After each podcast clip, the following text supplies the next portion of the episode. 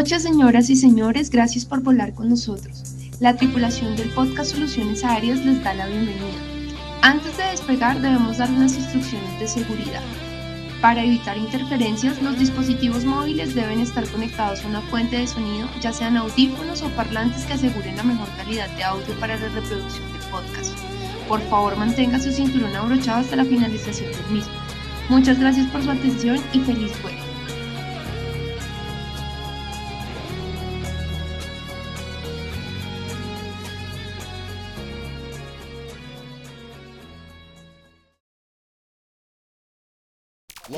In the mix with Subsonic Squad.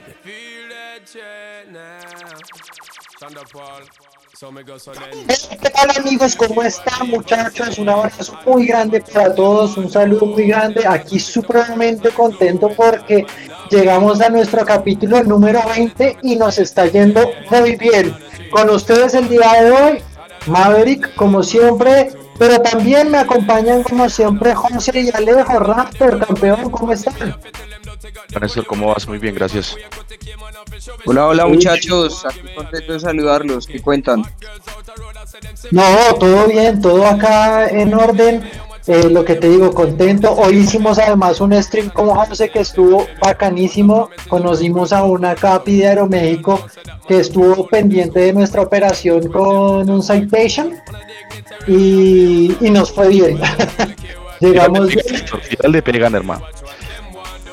Genial, excelente. Culpa mía no fue, el que, el que- el que se la levantó fue, fue José. Ah, qué va. Sea serio, ñero, sea serio. ¿No el? No, me levanté nada, sea serio. Oh, ois, oy, ois. Bueno, eh, entrando en el saludo, ya saliendo del saludo más bien, como siempre, campeón recordándonos las redes, dinos Alejo. Obvio, claro que sí muchachos. Y esto es dirigido a ustedes, nuestros oyentes. Cada día son más y estamos contentos de contar con su apoyo, contar con esa gente que está llegando, ese voz a voz que se está dando para que nos sigan en esas redes. Ya saben que la idea es volar más alto y más lejos y más rápido en este proyecto. Y para eso, no duden en escucharnos a través de Apple Podcasts, Google Podcasts, Amazon Music, Spotify y próximamente en muchas otras más plataformas de podcast. No se les olvide también seguirnos en Instagram, arroba podcast soluciones y con nuestro nuevo proyecto que están liderando José y Néstor, que es el de Twitch con esos vuelitos ahí en streaming. Así que ya saben, denle duro a ese botón de suscribirse, denle a la campanita para que activen las notificaciones y no se pierdan ni uno solo de nuestros capítulos. Ay, Qué bien, Alejo, muchísimas gracias por, por esa energía y sobre todo no se olviden también de compartir, eso se nos ha olvidado, ¿sabes, Alejo? Y entonces la gente no está compartiendo, la gente simplemente está eh, mirando el podcast, les, les está gustando, pero no estamos llegando tan lejos y pues es la idea, ¿no? Entonces, por favor, compartan mucho el podcast. Eh, Buen punto, buen punto, Sí. compartir. Y vámonos, ¿qué tal si nos vamos ahora con las noticias? Hay que estar actualizados en el tema de la aviación. José, Claro, muchachos, claro, claro. Bueno, les tengo una noticia hoy muy bacana para, eh, pues para todos que nos importa todo el tema de, de, del medio ambiente, ¿no?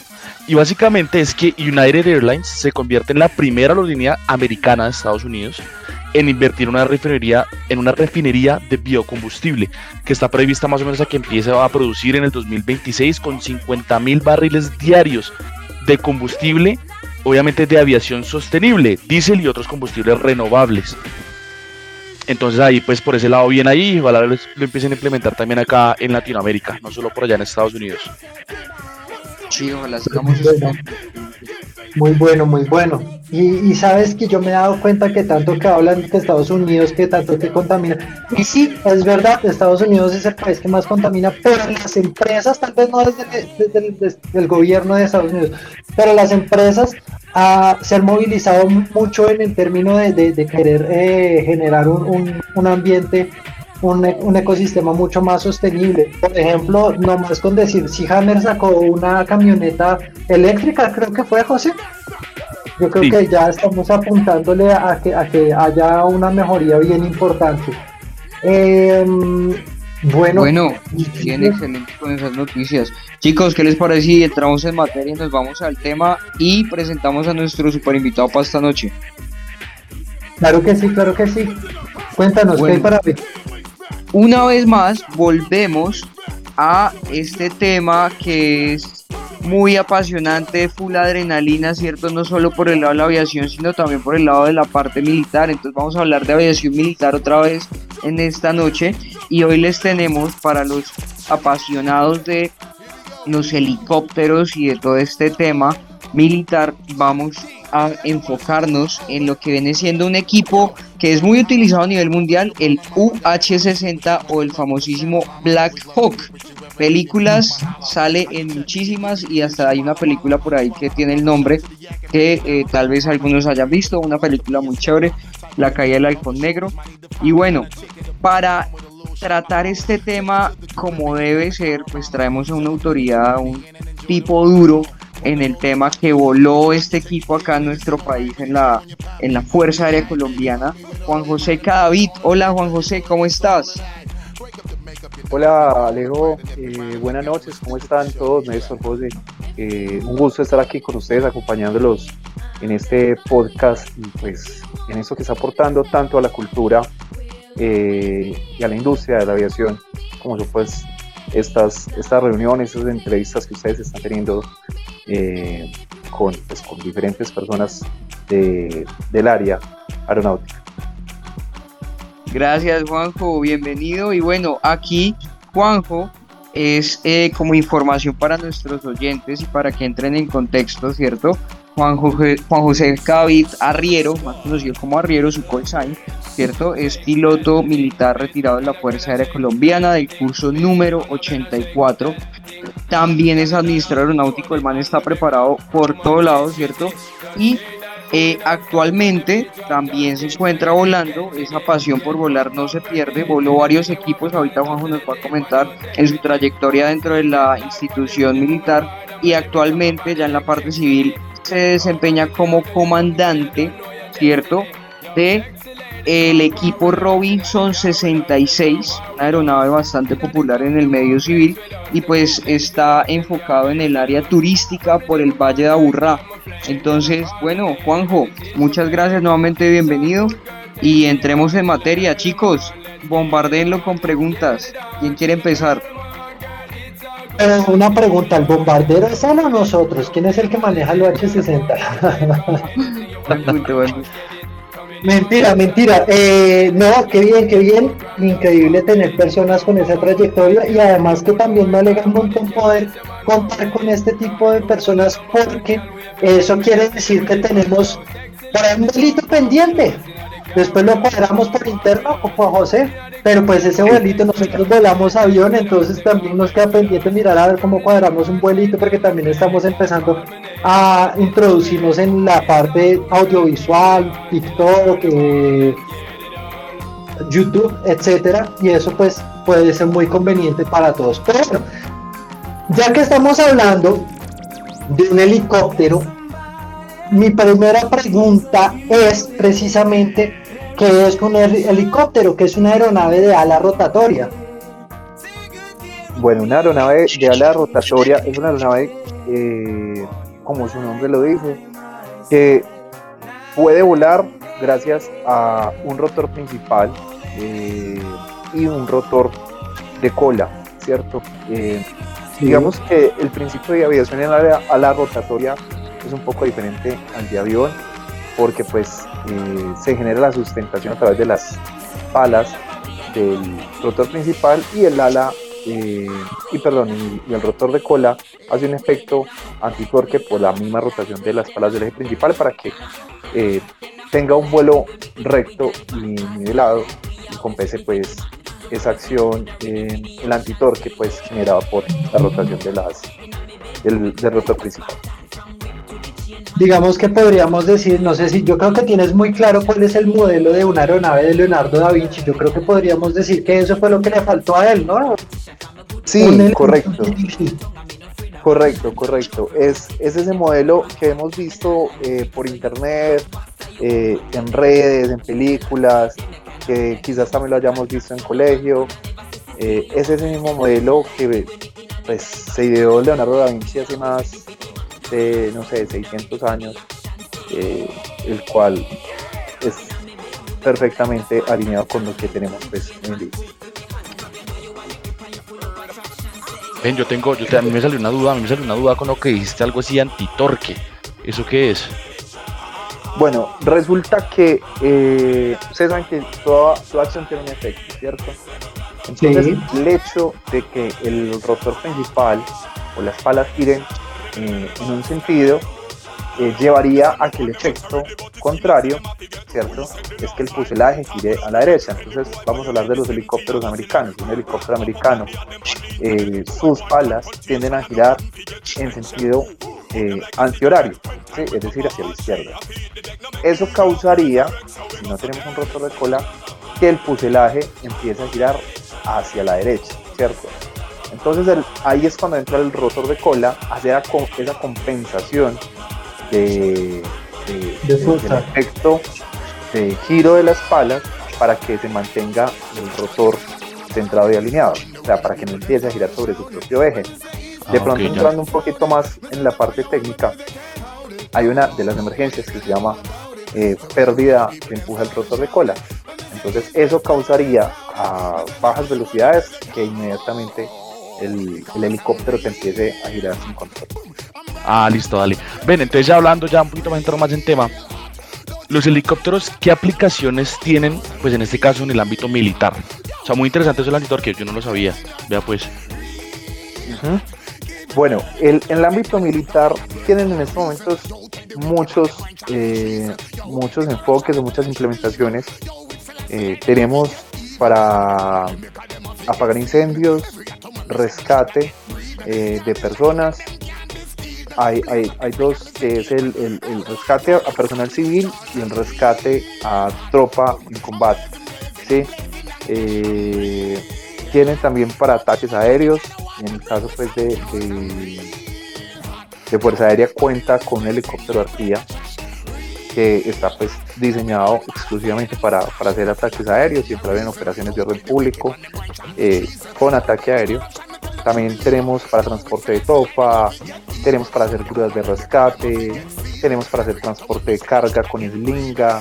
eh, bueno, hay un, un sinnúmero pues de aplicaciones eh, en el ámbito militar que incluso también en una gran parte, a excepción pues como de los ataques aéreos, eh, también puedes aplicar en, en el área civil. Genial, genial el tema ahí, Juanjo. Ve, ¿cuál fue? no, me gustaría que nos hablaras un poquito sobre la trayectoria que tuviste en, en la Fuerza Aérea. ¿Qué eh, aeronaves volaste? ¿Cómo estuvo Ujú. la movida, el entrenamiento? ¿Cómo fue el tema?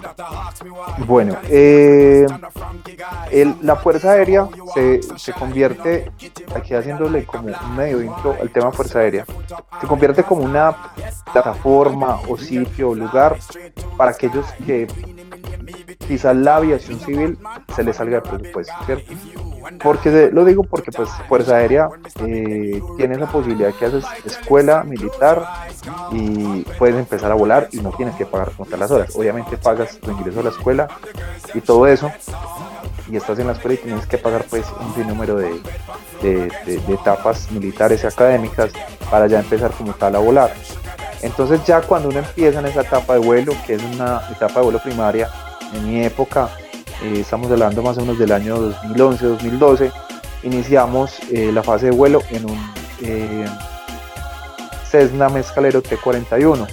Eh, esa es como la versión militar, pero si lo traemos para la parte civil, estamos hablando de un Cessna 172. Eh, pues como saben, es, es un avión pequeño, es un avión monomotor, y ahí empezamos como esa, esa fase primaria de vuelo.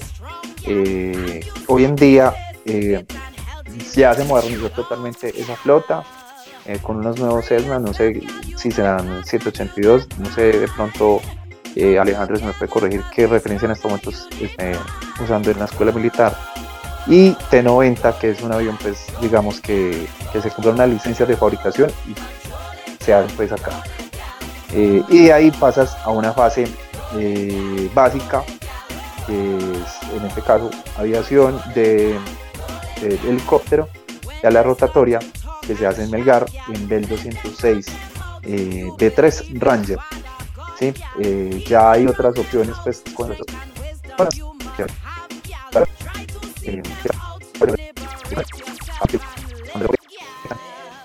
no sé te interrumpo un momentico. ¿Todos estamos escuchando bien o soy solo yo que estoy escuchando con un poquito de interferencia? Se le interfiere un poquito, se le fue un poquito. A ver si de pronto te devuelves un poquito. Eh, nos quedamos en el. Creo que nos quedamos en cuál, en el. Después de lo del Bell, que nos estabas contando lo del Bell. Ok, bueno. Entonces, eh, yo que seguí la línea de 4, pues, salió a mi, mi básica, Bell 26B, Eh, y pues, los aviones en ese momento se iban a volar unos Tucano y otros T-37, ¿cierto? T-27 y T-37. Eh, yo seguí pues en Bell 206B, que es en Melgar, ahí ya hacíamos una, digamos que eso es un nuevo comenzar, de pronto para quienes no han tenido la oportunidad de, de, volar helicóptero, eh, en cuanto al tema de manejo del toque de control es una vaina totalmente diferente porque tienes que estar pendiente de todos los ejes en, en vuelo. Sí, o sea, tienes que estar concentrado en los pedales, tienes que estar concentrado en el cíclico, para el control eh, del roll, con los pedales es ya o la guiñada y con el colectivo es subida y bajada. Entonces cuando vas a despegar tienes que mm, meter un poquito de pedal izquierdo, eh, controlar el cíclico, poner colectivo, llevar el cíclico hacia adelante para ir despegando. Entonces es como un conjunto de cosas que la verdad lo hacen una aviación muy bonita, pero a la vez muy exigente, porque tienes que estar muy concentrado y tener buena sincronización, como con todos los ejes de la aeronave, aparte pues que la aerodinámica de, del helicóptero como tal, eh, pues exige tener mucho cuidado con las velocidades, con las alturas, porque pues puedes entrar en una, en una condición, digamos, delicada.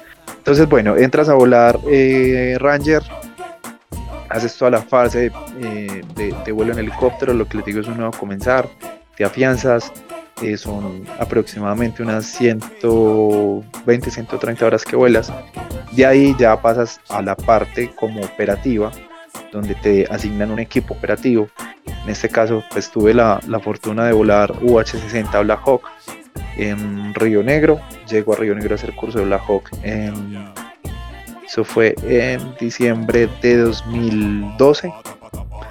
Y estoy acabando el curso de Black Hawk en abril de 2013. Y ahí empezamos pues, a hacer como todas las misiones. Arranco volando transporte y, y Ángel, que es que se evacuaciones aeromédicas. Y más o menos 3-4 meses de haber empezado en esa fase, me pasan Arpía. Y ahí lo que sigue son más o menos unos 5 a 6 años volando arpía, que es lo que les mencionaba al principio. Es una aeronave que es netamente de ataque, de operaciones pues eh, de orden público, eh, un poco más, más, más pesadas que las que pueda tener el Ángel. Es el Smart de los cielos. sí, estaba pensando yo. Eh, pues, bueno, te quería preguntar así rápidamente antes de entrar a la cuatro preguntas. De todos esos equipos que volaste, ¿cuál fue el equipo que más te gustó? Que tú dices, me quiero montar, o sea, militarmente, ¿no? No sé si de pronto ahorita te gusta más el avión civil, pero militarmente, ¿cuál fue el que tú dijiste? Ah, quisiera volver a hablar ese equipo. Bueno, eh, definitivamente el eh, de verdad que es un equipo extraordinario, es un equipo que se piensa y se idea después de, de, la guerra en Vietnam. Dicen como, bueno, allá se voló mucho con, con Miracois, y los diseñadores de Black Hawk dicen, vamos a hacer un, helicóptero pensando en lo que nos quedó faltando en Vietnam. Entonces teníamos un solo motor, vamos a meterle dos. Teníamos eh, un sistema hidráulico eh, con una bomba, entonces vamos a meterle dos y le vamos a colocar uno redundante. Eh, no tenemos automatización de los controles, vamos a meterle automatización de controles. Teníamos dos palas, vamos a meterle cuatro, un, un, articulado. Entonces el es como una, la, la versión super mejorada de todas las falencias que hubo en otros helicópteros. Entonces es una maquinota de verdad y pues creo que la volvería a volar muchas veces porque pues aquí afuera pues es, es difícil que uno se la encuentre Eh, en sitios como, como, como Abu Dhabi y todo eso pues hay versiones civiles que es el S-70 eh, donde Sí. sí. cuenta con esa aeronave pero pues ya acá a nivel Colombia solo es netamente las fuerzas militares en este caso policía, fuerza aérea y ejército tienen Black Hawk. No, la armada creo que todavía no tiene Black Hawk. Ok, Juan, bueno, ya que estamos hablando del, del Black Hawk, ¿ibas a decir algo, Néstor? Perdóname.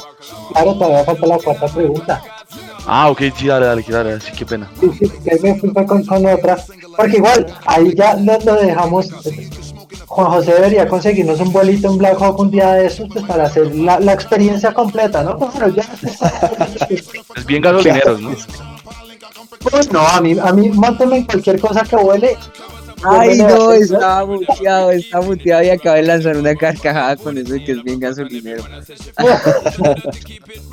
Bueno, entonces las preguntas ya como tal. traemos siempre, siempre Néstor está diciendo, venga, pero la vueltica, venga, pero el saltico en paracaídas, Y esto nos conviene a todos, bebé. Eso no es solamente para mí. Eso nos conviene a José y a Leo, a todos. Bajo perfil. Claro. Eh, pero la pregunta, José, es: ¿cuál ha sido la misión en helicóptero a nivel militar que más recuerdas o que más te ha impactado? Bueno, eh, yo no sé, yo no sé si responder esto con si tuve la fortuna o no. Eh, pero, pero estando ya en, en creo yo era como si era mi no, todavía no era mi último año en Aérea. Eh, en 2016, noviembre de 2016, está por cumplirse creo que el 28 de noviembre. eh, estaba yo durmiendo en mi barraca, barraca se llama pues la habitación allá en las bases. Y yo normalmente acostumbrado a dormir con el televisor prendido para. Siempre me he dormido con el televisor prendido. Resultó que en medio de, de- mi sueño me levanto como a las 11 de la noche y eh, aparece. eh, estaba Noticias RCN hablando que había un avión perdido con unos jugadores de fútbol que iban a, a jugar pues una final acá. Entonces, de momento, pues, bueno, digamos que, que no le paré muchas bolas al asunto. Cuando volvía y salía que no sabían del avión que había pasado. Y por lo menos una hora antes, un compañero mío de, habitación, Sergio Santamaría, había salido a una misión, había salido en reacción. Que él estaba disponible en uno de los helicópteros y yo estaba de reserva. Cuando a los 15 minutos de que, se, de que la noticia estaba corriendo, llega él y dice, eh, ya sabes lo que pasó.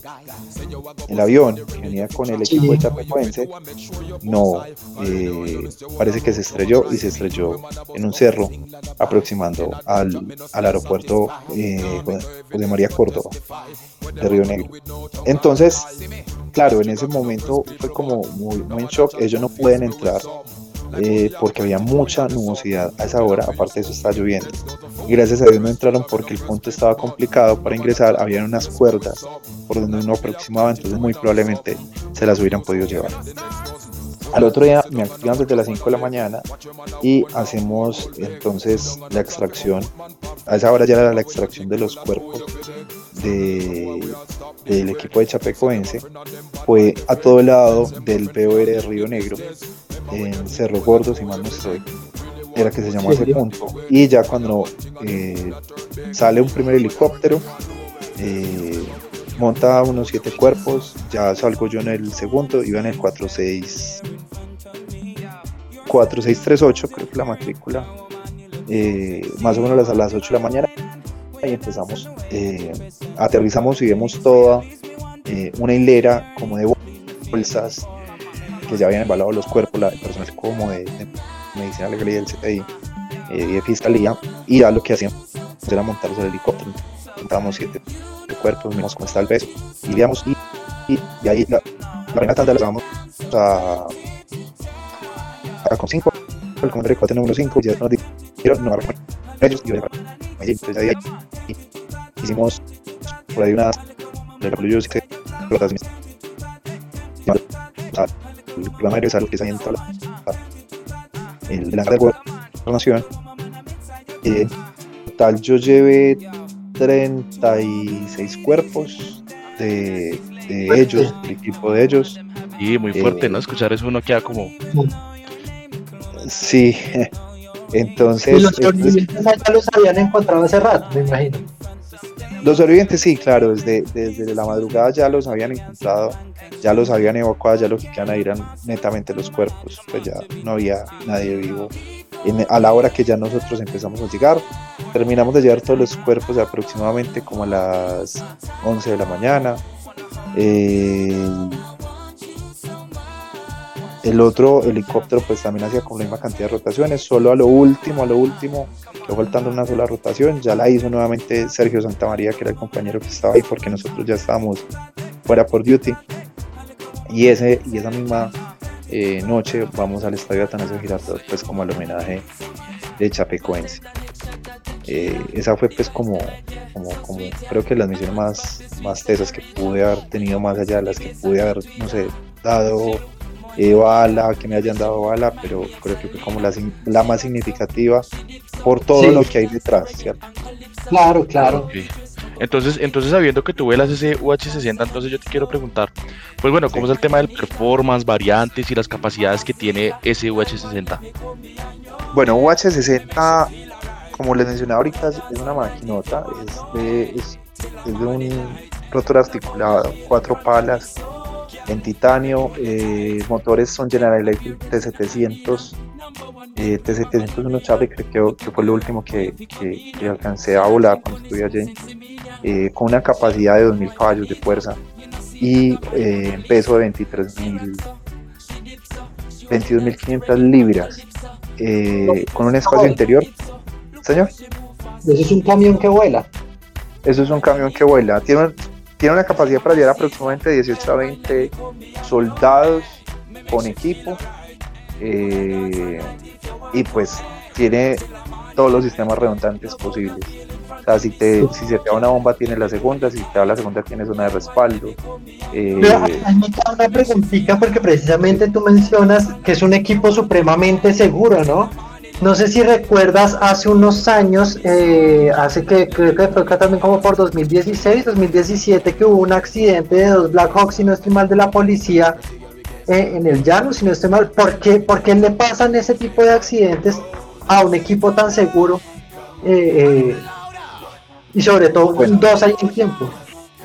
Sí, eh, a ver. Bien dicen por ahí que la, como en 80-90%, ustedes quizás lo sabrán más, quienes están más metidos en seguro operacional y esto, eh, los accidentes aéreos se dan por factor humano. Estos, estos equipos son sumamente confiables, son demasiado confiables. Eh, y los diferentes incidentes que hayan que hayan sucedido en el caso, por ejemplo, de ejército, que es donde más sucede, son accidentes tipo CEFIT. Eh, digamos que la doctrina, la- las doctrinas de aviación de, las diferentes aviaciones, tanto de aviación de ejército como de fuerza aérea, eh, dictan que para fuerza aérea volás a, a- a- a una altura segura, quizás a la que da la, la- la ruta aérea, pero la que dicta eh, el ejército es una aviación un poco más eh, sobre el terreno, es una aviación un poco más táctica, entonces lo normal es que ellos vuelen unos 300, 500 pies sobre el terreno. Eh, Sí. Y si se meten entre nubes, pues la cosa se complica un poco más a esa, a esa, a esa altura. Entonces la mayoría... Un dato rápido para las personas que de pronto no entienden qué es un accidente tipo de CEFIT. eh, son accidentes de vuelo controlado contra el terreno, o sea, accidentes en los cuales seguramente por alguna circunstancia, alguna falla o algo, pero se logró generar que, que- que hubiera un control y entonces eso pues disminuye la cantidad de, de- o la, la intensidad del impacto, por decirlo alguna así. Si, si estoy mal, me corrigen. Sí, sí, sí, correcto, correcto. Entonces, el- al, el- al- a ellos volar tan bajito están mucho dedicados a este tipo de, de, de incidentes y pues en zonas donde donde uno dice, pero ¿cómo, cómo te estrellas si aquí este cerro tiene no mil pies o 800 pies? Sí, eh, que de hecho hubo un accidente no hace, no hace mucho, unos, que digo yo, cuatro años, tres años, que su- sucedió por la serranía de la Macarena y fue eso. Fue, se metieron en nubes, iban rasantes y pues eh, lastimosamente lo recibió ahí un- una montañita de nada, de verdad. Entonces, la mayoría de estos de estas aeronaves falla por eso, por puro factor humano, porque en general tienen muchos sistemas que te van a respaldar, tienen muchos sistemas que van a permitir que por lo menos tengas un vuelo controlado. Eh, si digamos que las cosas más, más, más difíciles que puedan suceder es que pierdas todo el sistema hidráulico y para mover los controles del sistema hidráulico en Black Hawk necesitas eh, si, no estoy con el dato, son 2.500 PSI. Es 2.500 PSI, es demasiada fuerza. Ahí no tienes nada que hacer. Ahí no tienes nada que hacer diferente a una falla hidráulica en un helicóptero Bell o en un helicóptero Robinson, donde pues, la fuerza que tienes que aplicar no es de esa magnitud. Ya ahí no hay nada que hacer, pero pues, vuelvo y reitero, son helicópteros eh, diseñados para que sean redundantes. Si te falla algo, pues este te respalda. O si no, de esta manera, y así. Claro, claro, es una de esas máquinas y creo que yo, creo yo personalmente que el Black Hawk es como el, el helicóptero no solamente a nivel fuerza aérea, a nivel nacional, sino a nivel internacional, es uno de los helicópteros más populares por todo eso que tú nos cuentas.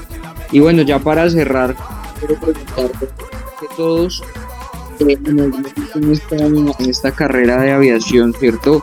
Hemos tenido y y aún no, pues seguramente momento los llegaremos a sustos en, el, en, la aeronave que estamos volando, ¿cierto?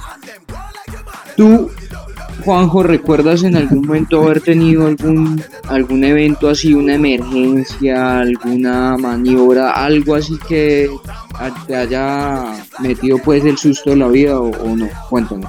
Bueno, eh, les, les voy a decir la- las cosas más paradójicas de la vida. De, de todas las horas que hice en Black Hawk, el susto más grande no me lo llevé en Black Hawk.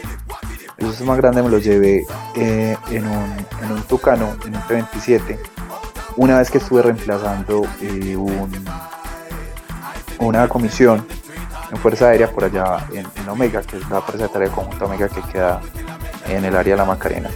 Entonces yo fui, estaba en el Black allá supliendo pues eh, una comisión. Esa comisión pertenecía a otra base que se llama Comando Aéreo Combate número 2. Termino mi comisión, 15 días allá en la Macarena, me llevan a, a Piay, que es donde está pues la base de ellos. Y ahí pues me traían en un tucano hacia, hacia Río Negro, pues que es donde era mi base principal. Eh, en el transcurso del regreso, más o menos unos 22 mil pies, vengo yo hablando con el piloto, que era pues amigo mío, y que hoy en día pues vuela aquí afuera una aerolínea pues muy popular. Eh, entonces veníamos hablando y de un momento a otro él me deja de responder. Vuelvo y le pregunto algo y, y no, no, no me responde. Luego nos está llamando eh, Bogotá Información para, pues, para, para que le notificáramos. Él no responde. Entonces yo le dije, nos está llamando Bogotá Información y tampoco me responde. Luego alcanzo a mirar como por la carlinga, ¿sí? Eh, a ver qué era lo que pasaba, pues yo también lo llamaba, ya lo llamaba más duro y él no me contestaba. Entonces miro por la carlinga y veo que él está con una especie, llamémosla así, de tembladera. O no llamaría convulsión, está como, como temblando. Esto, de acuerdo a lo que siempre nos enseñaron en Fuerza Aérea, es un indicio de hipoxia. Sí. Entonces, el piloto está en un estado de hipoxia. Está totalmente eh, inhabilitado. Él no escuchaba, estaba ahí, pues está en un estado de inconsciencia. Entonces, eh, yo en ese punto, él me había soltado los controles del avión, pues como para que lo sintiera. Eh, yo ahí lo iba volando. Entonces empiezo como a, a desesperarme porque este man está literal ahí caído, está ido. Y empiezo pues a sacudir el avión y a gritarle y a decirle que está en estado de hipoxia. Entonces, eh, fue un momento muy tenso. ¿Cuánto tiempo habrá pasado? No sé cuánto tiempo habrá pasado. Para mí pudieron haber sido 20 o 30 minutos. Eh, ya en un momento de, tanto llamarlo, de tanto sacudirlo, es como que cae en cuenta que está en esta hipoxia, coloca oxígeno 100%, eh, llama de una Bogotá, solicita descenso, iniciamos descenso, inicia en, el inicio del descenso se prende una luz que es como de oxígeno, de pronto Alejandro me puede corregir, eh, y cuando se prende esa luz de oxígeno te tienes que quitar la máscara de oxígeno porque el oxígeno pasa a volverse eh, tóxico para ti. Entonces se lo tienes que quitar. Eh, a 18.000 pies más o menos nos quitamos el oxígeno. Y hiperoxia que se llama eso, ¿no? ¿Cómo? ¿Hiperoxia? ¿Cómo, se llama eso? Eh, no, hipoxia, hipoxia. El estado en el que estaba era hipoxia. No, pero cuando el, oxígeno ya el, exceso se vuelve tóxico. Ah, ok, bueno, desconozco el nombre, no sé si de pronto Alejandro nos va a contar, porque desconozco el nombre, pues no, no, no volaba con máscara nunca pues en, helicóptero, entonces no sé de pronto qué condición era esa, él solo me dijo quítate la máscara porque esto se puede ya volver tóxico para nosotros. Ok. No escuchado, no condición de, intoxicación por oxígeno, el nombre correcto, sí, obviamente es malo respirar 100% oxígeno, pero ya, ya voy a buscar a ver si alcanzo a encontrar la respuesta. Entonces, bueno, gracias a Dios el CAE ya sale de su condición de hipoxia eh, y llegamos bien a, a Río Nivel, pero claramente fue un momento muy teso porque yo dije, me va a tocar aterrizar este avión. O sea, no, sabía si este man iba a volver al avión. Entonces fue como de los momentos más, más tensos que pude tener eh, volando, aparte que era un equipo que no era mío. Entonces, diferentes a que si tú vas en, tu equipo y se incapacita el piloto, pues tú lo sabes manejar y lo sabes llevar, pero un, equipo que ni siquiera es el tuyo, entonces eh, fue como lo, más teso que me pudo haber tocado, llamémoslo así. Durísimo, pues, eso es el entrenamiento, ¿no? Para uno estar preparado para todo ese tipo de circunstancias y claro, uno encontrarse con que la persona que está al lado de uno se fue, se fue, porque literal se fue, eh, en este caso él iba detrás tuyo, ¿cierto? ¿O delante? No, él iba adelante, él iba adelante. Sí, no, durísimo. Pero bueno, ya entrando como en conclusiones, ¿qué te parece, eh, Alejo, si nos regalas alguna conclusión que tenga rápidamente el capítulo del día? Conclusión, conclusión. Muchachos, a la rotatoria, los helicópteros han sido una de las mejores invenciones que han logrado surgir en la industria aeronáutica porque hacen cosas impresionantes que no podemos hacer nosotros en un avión de ala fija, en una aeronave, perdón, de fija o en un avión, ¿cierto? De pronto tienen la misma capacidad de carga, pero los helicópteros, y aquí gracias a las historias que nos ha contado Juan José, han sido muy útiles para muchos casos como para salvar vidas y como para extraer personal y bueno, en fin, los helicópteros unas máquinas impresionantes. Muy bien, muy bien. Eh, para que todo el mundo tenga en cuenta y pues que sepamos un poquito más. Yo creo que no habíamos tocado acá en el canal todavía nada de helicópteros. Bueno, saludos. No sé, eh, Arriero, si de pronto quiera saludar a alguien ya que estamos teniendo este espacio acá para, para conversar. Eh, bueno, no, un, saludo eh, muy especial cuando escuché este podcast a, a, Viviana. Un saludito muy especial para ella y un abrazo bien grande. Ah, bueno, Viviana, no sabemos quién es, es la novia, la mamá, la hermana, ok, pero saludos para Viviana. Ay, qué el misterio, bien, Bueno, para recordar rápidamente entonces eh, las redes, acordémonos, señoras y señores, que eh, nos pueden seguir en todas las, en todas las plataformas de, de, casting como Apple Podcast, Google Podcast, Amazon Music y por supuesto Spotify. Y ahí pueden estar pendientes de, lo que nosotros hacemos en el podcast. En el resto de las redes ya tenemos Twitter, ya tenemos Twitch, tenemos Instagram, también tenemos una página en Facebook entonces, para que estén muy pendientes, ah, tenemos TikTok, todos los buscan como soluciones aéreas. De pronto en, Twitter encontramos que dice soluciones aéreas, pero no se preocupen, lo que pasa es que es culpa de Twitter que no nos deja poner más más letras, no nos deja poner el nombre completo, pero ahí nos pueden encontrar en todas esas redes. Em, por lo pronto, bueno, les voy a hablar rápidamente de los patrocinadores. Por el lado de los drones, ustedes ya saben que Balto Soluciones Aéreas es la empresa que ustedes necesitan si ustedes están pensando en em, certificarse como operadores profesionales de dron. Si ustedes tienen el interés de trabajar como tal o quieren mejorar sus habilidades, igual la certificación es necesaria ante la aeronáutica civil, busquen Balto con B pequeña. Busquen Balto Soluciones Aéreas o Balto Academy en, en, Instagram y seguramente allá van a poder encontrar los cursos. Les dicen que van de nombre de soluciones aéreas y de pronto podemos mirar ahí a ver qué atención se les puede hacer. Y en cuanto a los agradecimientos, ah, perdón, nos falta el otro, el otro patrocinador, Sky Aviation Club, esta escuela de aviación ubicada en Atlanta, Georgia, Estados Unidos, eh, está buscando la manera de cumplirle el sueño de ser piloto y vincularse en la aviación en Estados Unidos a las personas que les apasiona este tema, ¿cierto? Entonces, si alguien está eh, recién salido del colegio y quiere estudiar aviación, Sky Aviation Club es su mejor opción. O si ya eres piloto acá en Colombia, tienes tu licencia PCA y quieres eh, homologar tu licencia FAA y buscar las posibilidades de trabajar en Estados Unidos inicialmente como un instructor, generar grados de vuelo y después como eh, entrar a alguna aerolínea, ya sea una regional o una, o una nacional allá en Estados Unidos, Sky Aviation Club es la mejor opción que ustedes tienen. Por ese lado, eh, patrocinadores, agradecimientos, bueno, agradecimientos a Alpha Charlie Academy, como siempre Carolina Aguilera, ella está haciendo una labor también muy importante y trabajando de la mano con las soluciones aéreas para orientar a los pilotos y en general el personal aeronáutico a que puedan vincularse en sus empresas. Con ellos estamos haciendo actividades muy interesantes. Ahorita para fin de año y para principios del próximo año se vienen un par de actividades bien interesantes que ya les voto ahí de una vez el dato para que estén muy pendientes. Eh, por mi parte, señoras y señores, un agradecimiento también muy grande a nuestro invitado, Juan José Arriero, que, que, vuelvas. No, ustedes, eh, de verdad, muchísimas gracias por la invitación. Y, nada, cuando me quieran volver a invitar, aquí estoy disponible. Claro que sí, muchísimas gracias, campeón, muchísimas gracias, Raptor. Y por mi parte, algo, pues, chao, chao. Algo adicional aquí que apenas yo meto la cucharada, chicos.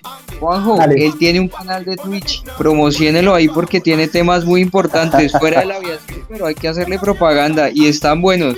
¿Cómo, cómo te encontramos en Twitch? Bueno, en, en Twitch me encuentran como los güiros, los güiros de la vida, con W, los güiros de la vida. Esto no es aviación, eso es hablar eh, bobadas. Bobadas, temas que nos pasan a todos, que nos pasan con, con el género femenino, que pasan con el género masculino. Entonces por allá los, los espero para que escuchen un poquito de todo lo que nos pasa a todos todos los días. De una, de una, y te vamos a seguir. Bueno, muchachos, no siendo más, ya saben, un abrazo para todos y buenos vuelos y aterrizajes seguros. Bye bye. Chao, muchachos. Hasta luego. Que se bien. Chao, chao.